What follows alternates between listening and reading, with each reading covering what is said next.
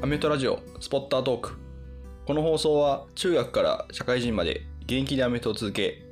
現在は仕事をしながら高校アメフト部のコーチをしている。私アメフトリーグがアメフトの情報やアメフトを通じて学びになったことなどを配信するラジオです。今回も前回前々回に引き続いて社会人チームのアサヒビールシルバースターでコーチをされている現総合さんをゲストに招いた対談企画となります。大学編社会人編その他の3回に分けて放送する。今回は最後の放送となります。まだ1回目2回目の放送をお聞きでない方はぜひそちらを先にお聞きください。収録したのは昨年でしたが育休期間中のお忙しい中ご出演いただきました。収録の途中でお子さんの賑やかな声も入っておりますけどもこの辺りもぜひお楽しみいただけたらと思っております。それでは放送をお楽しみください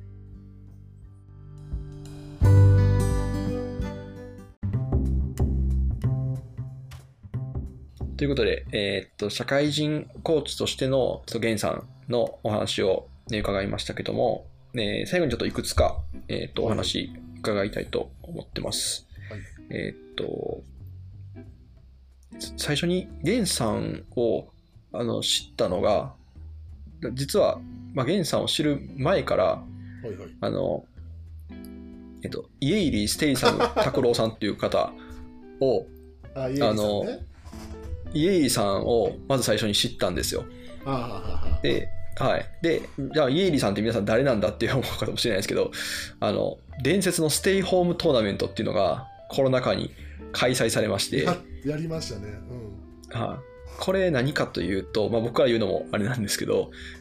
えっ、と、まあ、ちょっとコロナで、もう第一波の時ですよね、ゴールデンウィークで、あの、もうどこにも行けないロックダウンになった時に、で、試合も全てなくなる。で、そんな時に、こう、何かできないかと言って、立ち上がった一人の男、家入聖サム拓郎さんという方がですね、いましたね。アメフト、アメフト選手を集めて、えっと、アメフトのゲームの末点で、えーそういう大会をしようという方が突如現れまして、アメフト界に。で、私の方にもそういう、あの、どうだみたいな話はこう来たんですけども、うん。まあ、ちょっと私もあまりあの自信がなかったので、もう本当にあのあの閲覧者としてあの見るだけだったんですけども、そのイエリーさんがいろんな、えー社会人から学生からいろんなアメフト関係者を集めて、それをすごくこう、調整もされて、トーナメントを 開催されたと。でしかもすごいのが、そのトーナメントで、まあ、いろんな、あの、なんでしょう、寄付というか、というのも集めて、その集まったお金をコロナで、えー活躍されている医療従事者に送るという、非常に素晴らしいうん活動をされている家入誠司さん拓郎さんっていうあの仮面をつけた、えー男で、ポジションはラインバッカーというような、はい。。家入さました。家入さん。はうん。い。で、まあ、そう、そんな、こう、家入さんは果たして誰なんだって僕は思いながらずっとこう見てたわけですよ。はあ、はあはあはは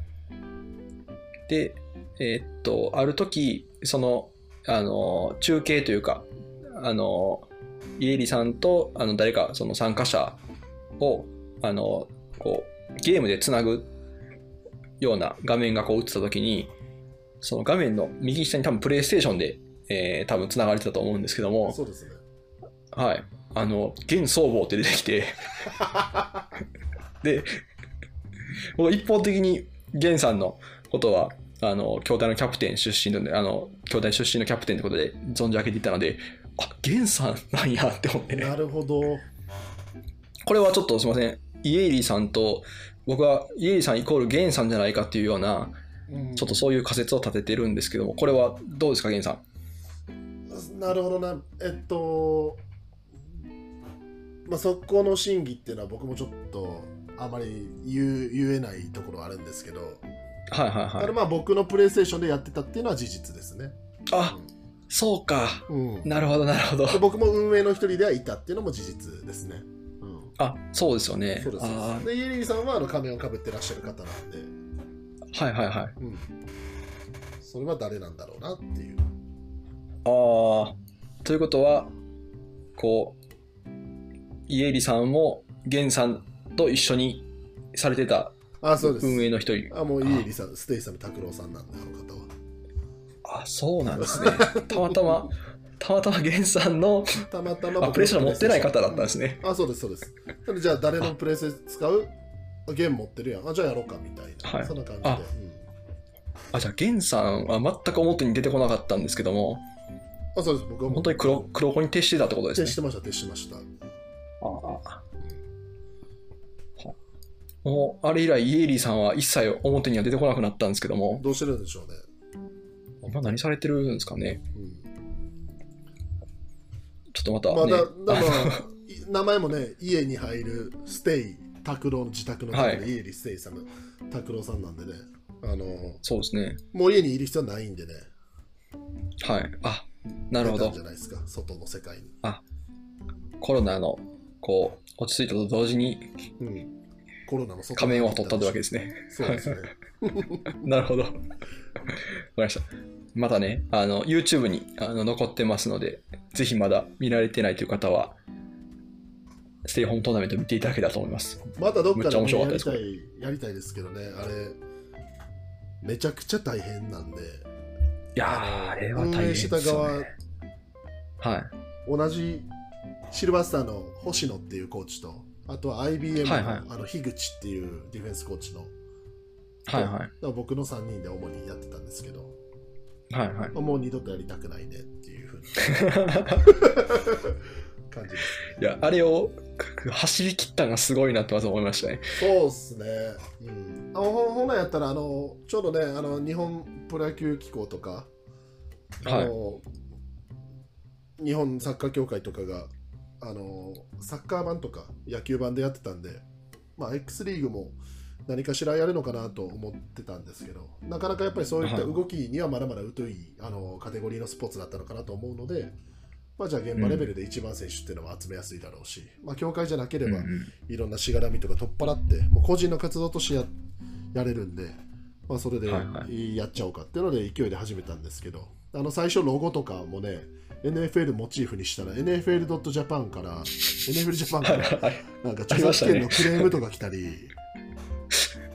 ちゃんとしてますよね。そう、めっちゃちゃんとしてる。インサイドスポーツさんから、うね。うちの写真使わないでくださいとか結構来たり、ああ、はいはい。いやー、ちょっと多めに見てよと思いながらもやってましたね。そうですね。一生懸命立ち上がって い い、いいことをしようとしてるうん、のに、いいことしようとしてんねんけど、まあまあまあまあ、確かにな、みたいな。まあそこはやっぱ大人の世界ですからね。そうそうそう、それはそれ、これはこれは。いやでもやっぱそこですごかったのが、やっぱアメフト関係者の中でこう、クリエイターとかデザイナーみたいな。道に進まれてる方がたくさんいましたよ。ね。そううん、あのーオミタンっていうね、IBM はいはい。をちょいちょい多分お手伝いされた方だと思うんですけど、女性の方で、うんうんうん。オミタンさんっていう女性の方が、あのはい。3D のロゴを使ってアニメーション作ってくださったりとか、なんかそうですね。そう。あの基本的にでもなんかロゴとかあとはその画面のデザインとか実は僕はパワポでポチポチやってたっていう感じですね。ああ、そうなんですね。でもあのオミタンさんがめっちゃやってくださりましたねはいはいはい。PV とかも作ってくれたり。いやーあれね、と現役の X リーガーも出てるし、有馬隼人さんがそのマッテンの実況するし、それ有馬さんほんと上手だったしあの、近藤さん？あねえ、そうそう、決勝には近藤さんも。来られてタージンさんも来られて。であのー龍谷大学のね監督のヘッドコーチのねはいはい。あの NFL で村村田さんとかも NFL でこう解説とか実況やってらっしゃるメンツが。あのこのオンラインの、ね、活動に乗っかってくれるかみたいなあのはいはい。フットボール界のいい面を見ることができました本当にあ個人個人で見ると皆さんものすごく善意で協力してくださるんだろうなみたいなあ、はいはい。なんか、あれはすごくアメフト界がこう一つになった感じがしましたね。あの、ステイホームトーナメントが。確かにねいろんなカテゴリーのファンいましたからね、うん学生社会人 NFL そうそうですね。あとはなんか、あの、ほほんまのそのマッテンコミュニティの人たちみたいあ、な。はいはい。はいはいはい。絡んでくださったりとか、あと JPFF とか。あはいはいはい。うんすごい楽しかったですね、あれは。面白かった。個人になんかスポンサーついたりしてましたもんね。ああ、ついてたな、あれ。ねあの一瞬ネタも終わっちゃったけど、ついてた、ついてた、ついてた。あありましたありました。あのうんいやー、ちょっとあれまたもう一回見よう。あれ、あれでかなり勇気づけられましたからね、僕は。あの、コロナ禍で何もすることなかったけど。いや、雨降りは、あれじゃない、もう、そんなんを圧倒的に超えてるウェブサイトとか作っちゃったじゃない、もう、あの奥さんの。素晴らしいデザインセンスのもと。いやー、まあ、あれは、まあ、完全にね、コロナ、あの、もう、なんていうか、落ち着いてからっていうか、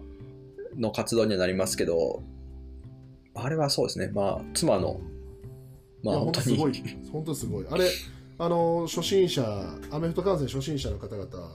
に勧めたら結構やっぱ分かりやすいって、ものすごく評判良かったしなんかそれを善意で作ってるアメフト業界ってなんか面白いねみたいな話になってて、あの本当にあの実はこう自分は得しないんだけれども、でも、フットボール界、まあ多分自分の好み、好き、好き、好んでやってるっていうのもあるんだけれども、結果的にそれがコミュニティにものすごく還元されてるような取り組みって結構あるじゃないですか、アメフト界って。うんうんうん、だからそういうのがねあの広がるときにあのいいねみたいな反応がたくさん出てくるうんうんスポーツなんだろうなとは思って、もうやっぱりこうネガティブな反応とかそんな意味ないなっていうような、あの無慈悲な コメントとかもいろんなとついたりもするんですけど、うん。はいはい。まあ、でもやっぱねあの善意を持ってる方っていうのは非常に多いですよね。いやーありがとうございます。そう言ってもらえて。あれは、あの、まあ、言い出したのは私なんですけど、もう99%妻が 作ったものなので、すごすぎる。で、まあ、妻もね、アメフトすごく大好きで、NFL 大好きで、で、まあ、少しでも、この、なんか、自分の力で、その、なんか、アメフト界に何か、あの、こう、なんでしょう、役立てたら、みたいな、そんな気持ちで、えー作ってくれたので、で、まあ、あれも、本当にアメフト界の方々にいっぱい助けてもらって、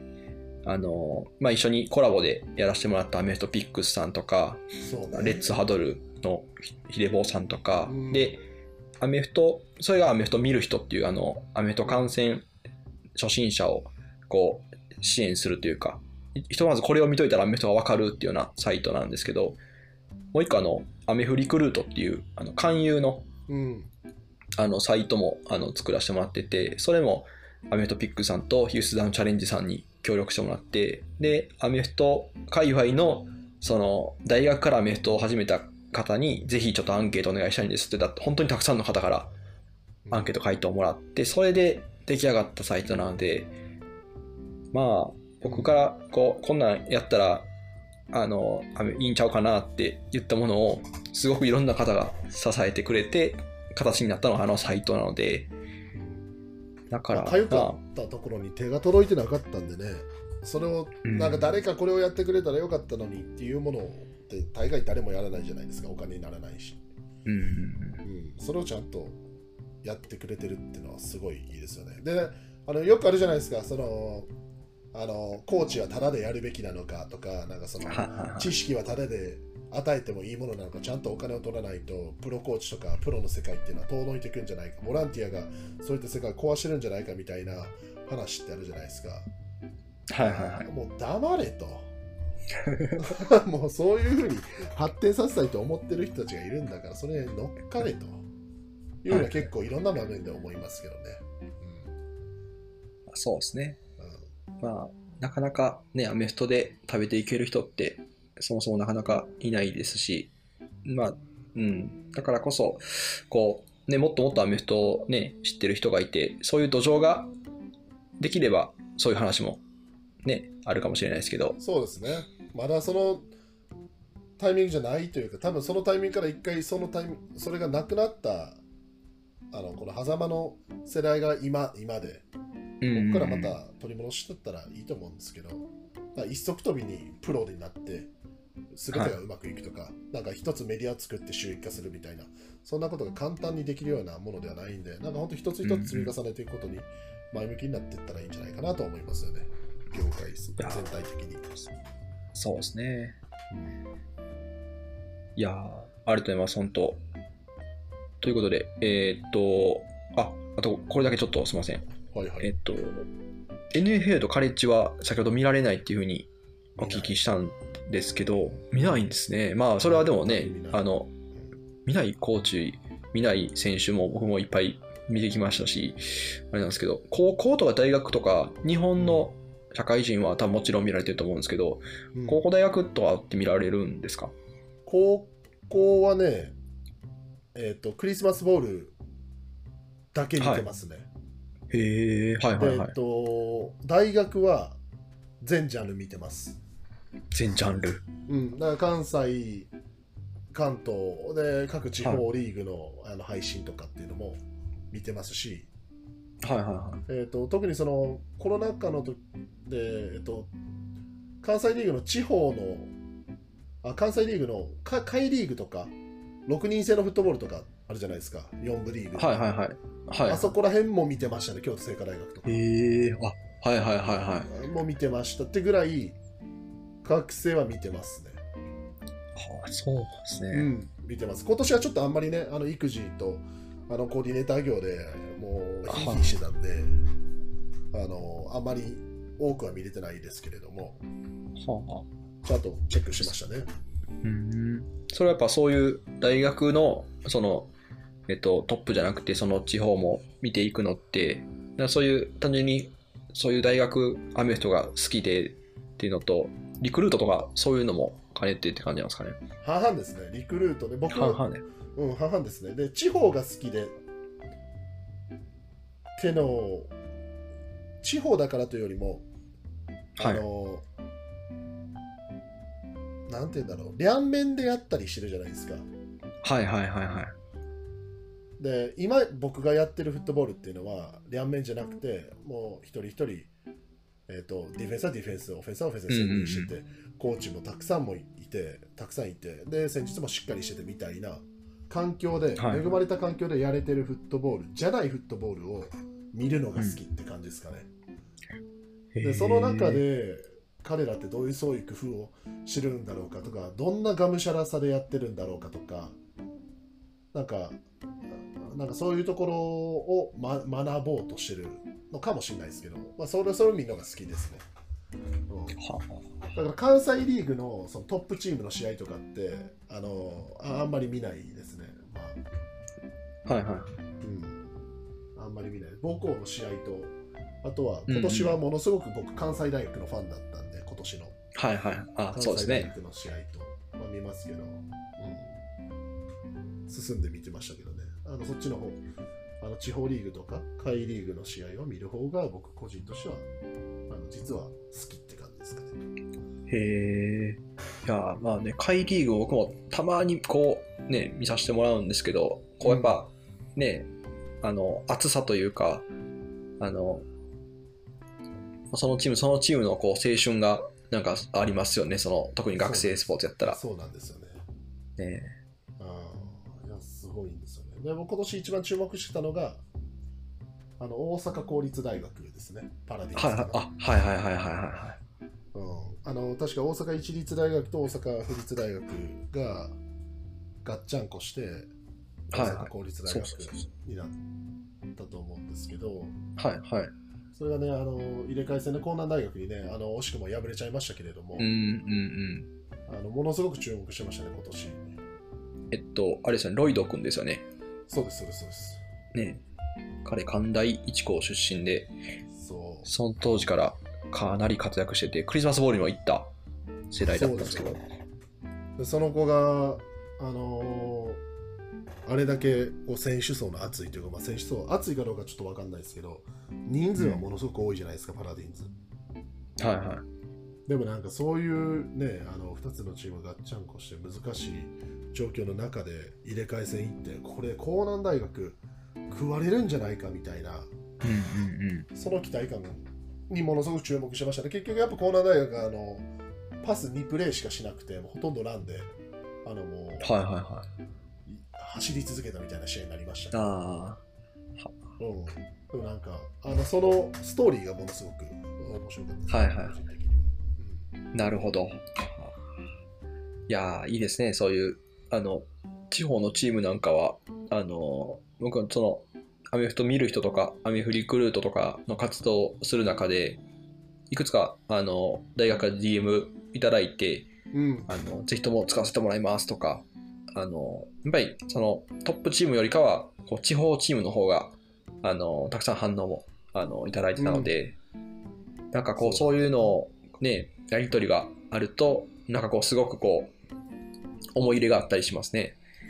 うん、やっぱ植えてますよね、知識、技術に。ねはい。うんそうそうそう。だから、その源さんが、そのね、地方、あの、LB の指南書を作られるときに、あの、地方が今やばいみたいなところが、あの、まあ、なんとかこう部員を集めて、こう試合に出て活躍してるみたいな、なんかそういうところも、なんか見るとやっぱこう、こう感動しますよね。いや、そうなんだよな。で、たまに化け物が出てくるんだよな。そうそうそうそうそうそう。どうやって育った君はそこでみたいな。そうそうそうそう。で、やっぱり共通するのは、あの、身体能力なんですよね、結局。はいはいはい。身体能力高い選手が原石となって、で社会人でも全然活躍していくみたいな、はいはい。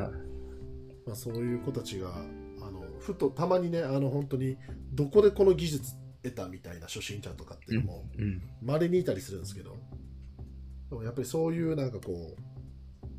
ダイヤモンドの原石、もしくはもうすでにダイヤモンドになってる子たちがいるっていうのが、やっぱ面白い。そういう子たちを見つけるのが面白いですよね。ああ、またね、アメフトこそ、ね、そういうのが、こう、見つかりやすいスポーツですからね。他のスポーツなかなかできないでしょ、やっぱそんな。大学から野球始めるとか、サッカーもね、いないですもんね。アメフトやからこそみたいなのありますよね。いやー、ありがとうございます。ということで、えーっと、非常に長時間、アメフトの話だけで、ここまで 話させてもらいましたけども、えーっと、まあ、そうそう、ちょっとお時間ということで、えー最後に、ゲンさんの方から、えーっと、今後の、なんでしょう、あの、ゲンさんの中での、こう、こうしていきたいといった、なんか展望であったり、その目標であったりがあれば、ぜひお聞かせください。はい、えっと、2つあって、あーまあ3つですかね。1つは自分のこと、2つ目はシルバースターのことで、3つ目はアメフト全体のことで、はい。まず1つ目はですね、あの何よりも楽しんで生きていきたいなというふうにやっぱり思いますね。うんアメフトがつまらない時は、全然、なんて言うんだろう、それがを楽しめてない自分にアメフトをやる資格資格があるかどうか、なんかしょそういうしょうもないこととかって別に考える必要ないし、いろんな、うんなんて言うんでしょう。あの、社会人なりたての選手とかって、結構学生の時ほどアメフトに夢中になれてないんですみたいな話とかってよく相談を受けたりするんですけど、まあ、それはそういう時期であって、2年目になったらもっと楽しめてるかもしれないし、3年目になったら違う関心事ができてるかもしれないし、人生アメフトが全てではないんだけれども、ものすごく大切なものだし、なんかああんまり大切なだからといって、それにをなんて言うんでしょう全力で取り組めてないから自分にアメフトがやる資格がないんだとかっていうのを思ってもらわずにとにかくそのいろんなことを人生の中にある中であのまず楽しんで生きるということを最優先に置いてそのうちのピースの一つがアメフトだっていうのであの今後も自分の中で生きていきたいなというふうに思いますね。うん。で2つ目はシルバースターのことでシルバースターってあのやっぱりなんて言うんでしょうね、うん、ものすごく悔しかったですね今年2勝4敗4敗か結局。うんトーナメントを含めると。で何一つアップセットが起きてないんですよ。X リーグ X1 スーパー。って、うん。本当何一つ起きてなくて、まあ、唯一あったとすれば電通がオール三菱に勝ってオール三菱が、あの X1 エリアに降格し、はいはいはい。電通が、えー、と X1 スーパーに昇格する権利を得たみたいな、まあ、昇格するかどうかって実際わかんないですけど、でまあ何一つアップセットが起きてないリーグってまあつまんないですよねでワールドカップサッカーのアップセットだらけの、はいはいものすごくワクワクした大会でしたけども、なんでシルバースターはそういうアップセットを起こすで、えー X リーグ全体を盛り上げないといけないチームだなと思うんでぜひシルバースターがえーまずは IBM、ライズ、エルコムに勝てるようなチームになってベスト4に入ってでその先で富士通とパナソニック、オービックをいつか倒せるチームっていうのを目指すべきなんだろうなと思うので、うん。まあなんかぜひ応援してもらいたいなっていうものが2つで、うんで3つ目は X リーグあ X リーグじゃなくてアメフト全体の話でなんかねあのーアメフトって国際大会ないじゃないですか。はい。だから日本代表のレベルをどれだけ高くしたとしてもうん。あと、まあ、日本のアメフトの競技レベルが上がることと,、えー、とアメフトの人気が上がること、この2つって実は違う次元の話であってうんそれを混同せずにあのアメフトをどう盛り上げていくかっていうのはちょっとちゃんと考えたいなとは思いますね。あの CFL とかねあの NFL とか挑戦する。それはそれで全然ありだと思いますし、えー、と強い人間が一つの事業き事業団のチームに集まって、えー、と強いチームを作っていくっていうこれも全然ありだと思うんですけどそういうで結局その日本代表のレベルっていうのはもしかしたら上がってるかもしれないんですがそれが果たして本当にリーグとかアメフト全体の、ね、人気につながってるかというと全くそうではないと思うんで本当に手を加えるべきはどこなんだろうなとかあのすごい福岡サンズとかねもう素晴らしいトライをいろんなところでやってらっしゃるんであの賛否両論を生んでるようなあの活動とかもあったりしますけれども僕はもう全面的に好意的に受け止めてて、まあ、そういうようなことに少しずつ取り組めるようになったらいいなと思っています。いや、ありがとうございます、本当に。あの、いや、素晴らしいですね。なんか、あの、一一つ目の、ね、その、なんでしょう、そのアメフトを、なんか楽しくする、その人生楽しくする中にアメフトがあるっていうのが、なんか、僕、まあその高校生を教えてると、当時自分が学生時代って、アメフトが全てそうですね。えーまあ、ゲンさんの大学生活とかをお聞きしてもそうかなと思ったんですけど、うんそのアメフトがまず、うんそのものが人生だってのがあって、それ以外のものが、こうすごく薄い学生生活だったなっていうふうにこう振り返って思ってて、でも今の高校生とかと触れていると、本当にまず人生の楽しい学生生活とかそういうのがあって、そのうちの一つが本当にアメフトなんですよね。うんで、もちろん勉強とか、えー恋愛とか、で、その中に部活もあって、みたいな、やっぱどれも、こう、大事にしたいと。で、まあ、それって本当に、こう、徐々にこう、価値観が変わってきている部分もあったり、でもそれをなんていうか、全く否定するつもりはなくて、で、その、やっぱ人間24時間しか、あの、1日ないんで、その中で限られた時間を、こう、濃い時間を一緒に過ごそうっていうふうには僕、思ってるんですけど、なんかそれが、長い人生の中でも、アメフトが全てっていうのは、ちょっとなんか、僕もやっぱ家庭とか、あの、大事にしないとなっていうふうにはやっぱ、常日頃思いますし、あの、はい、あの、家族も大好きですし、仕事もやはり大事にえーしたいですし、えーだから、まあ、アメフトフリークっていう名前ではあるんですけども、その、ね、あの、やっぱこう、アメフト以外の時間も、やっぱり人生大事にしたいなっていうふうには思うんで、なんかそれはすごく聞いてて、なんか、あの、納得というか、あの、身に染みる思いはありましたね。まあ、アメフトだが全てっていう時期もね当然あっていいと思いますし僕は逆にそれがあったから今こういうふうに考えれてるっていうのもあるとは思うんですけど、はうん、あのーまあいいとこ総取りみたいなイメージですよねもい。はいはう全部必死に生きて。アメフト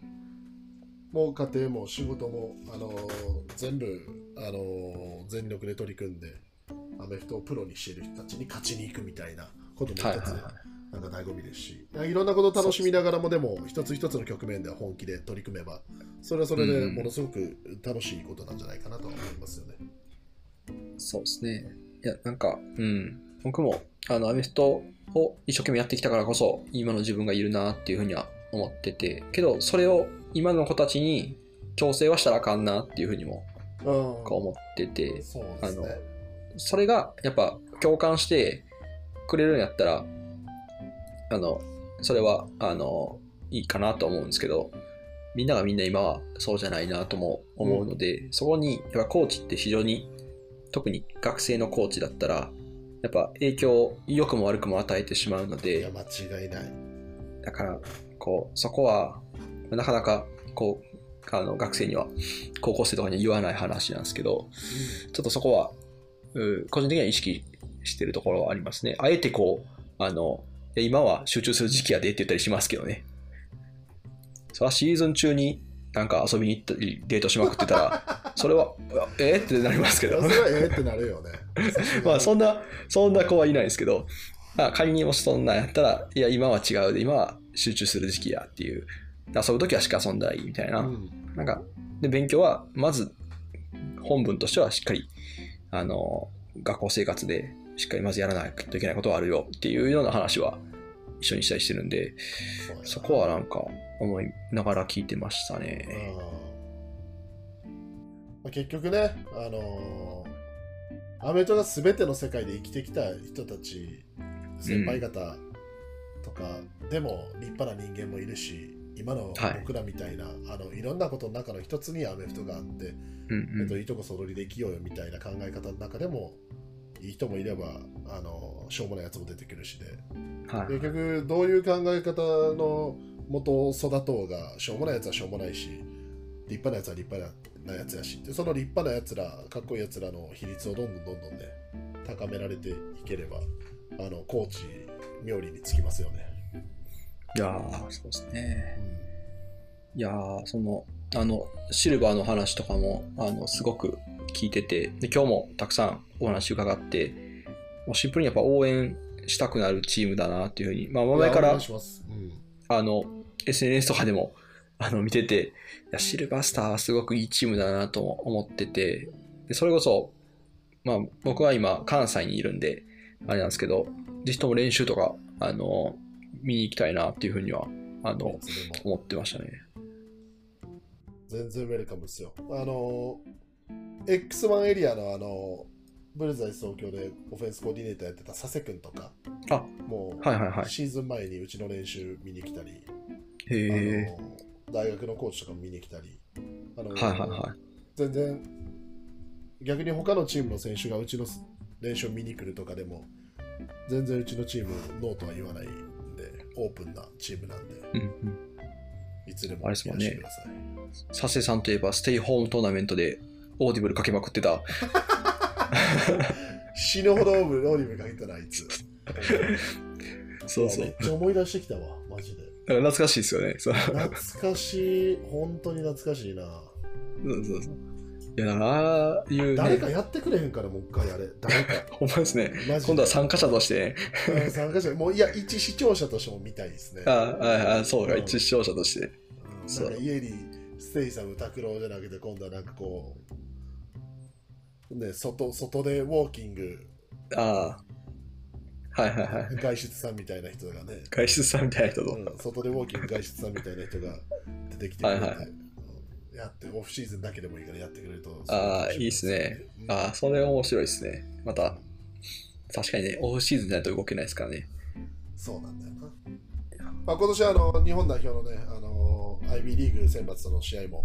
ありますし、はい来年かあ、そうですね。うん、来年ですねあの日本のアメフトが盛り上がるきっかけになりうるものっていうのはあのあったりするんで、うんうん。これを生かすね。も殺すも我々関係者次第かなと思いますし、ああ、なんかね、最後の話とかも、あの、本当にそうでしたけども、あの、なかなかね、あの、こう、閉塞感あるスポーツというか、うん、こう、ね、まあちょっとスポーツの特性上、オープンにしづらいところはあるとは思うんですけど、まあ、こうやってね、発信していくことが一番、アメフトの普及につながるんじゃないかなと思って、僕もポッドキャストしてるとこも、はい、あるんで、まあ一つだけマジで文句言わしてもらうと、はい。一人いもうもうもう一チーム一人ずつコーチを出させろって思ってたって話と、はいはあとはその選手の選抜、い。うんうん。あ今年のリーグのパフォーマンス一切見てないやろこらみたいな。この2つはマジであの不満はあるんですけど、ああはうん、まあでもねポジティブな発信をしないといけないですよね、うん。我々が。まあ、だから結構そのなんでしょう。あの顔ぶれというかコーチ陣もそうですしこう選手とかもなんかこうねどこかで聞いたことあるコーチと選手とっていうまあもちろんねじゃあ選考基準何なんだみたいなのは難しいんでしょうけど急ピッチでねチームを作らないといけないからそらそうですね。しかもまあまあ実際パナ富士通の選手がものすごくレベル高いっていうのはもう圧倒的なこの実力を誇ってるっていうのはもうもう身にしみて分かってますから,、まあそこはね全然納得感あるんですけどね。いやいやうちの山本力也選んどけやみたいな。はいはいはいはい。とか。なんかねそんなコーチで呼んでくれよとか。はいはいはい。いやーそうですね。それもありますね。そうまあまあでもこういうのは胸に秘めておくようにします。この配信せん方がいいですか？いや全然言ってもらって大丈夫やあ、それいいですね。はい。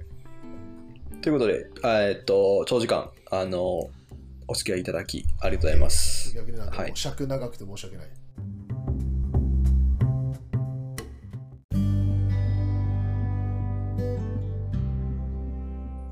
はい、いかがでしたでしょうか？これまで3回に分けて、ゲンさんの対談をお届けいたしました。対談を通じて、バメフトに対する熱い思いをお聞きできたとともに、自身のチームだけでなくて、ラインバッカーの指南書、それからステイホームトーナメントといった、アメフト界全体のことを考えたゲンさんの取り組みに対して、本当にあの人としても尊敬できる方だなというふうにあの感じました。ぜひ来シーズンのシルバーさんの活躍を応援するとともに、え機会がある方はぜひ試合観戦や、で、来年から社会人になって選手を始めるという方は、ぜひシルバースターへの入部をご検討してみてはいかがでしょうか。えー最後に、お忙しい中、対談にご参加いただいたゲンさん、本当にありがとうございました。また、育休中にもかかわらず許可をくださった奥様とお子様にも感謝しております。はい、えー最後になりましたが、私、アメトリークは、えーアメフトの価値を日本人に理解してもらうを目的としたウェブサイト、インサイドアウトを管理しております。アメフトの情報や、えーアメフトあるある、それから戦術ブログなんかもやっておりますので、ぜひご覧ください。それから各種 SNS もやっております。えーいずれも概要欄の方にリンクを貼っておりますので、ぜひご覧ください。それではまた次回お楽しみに。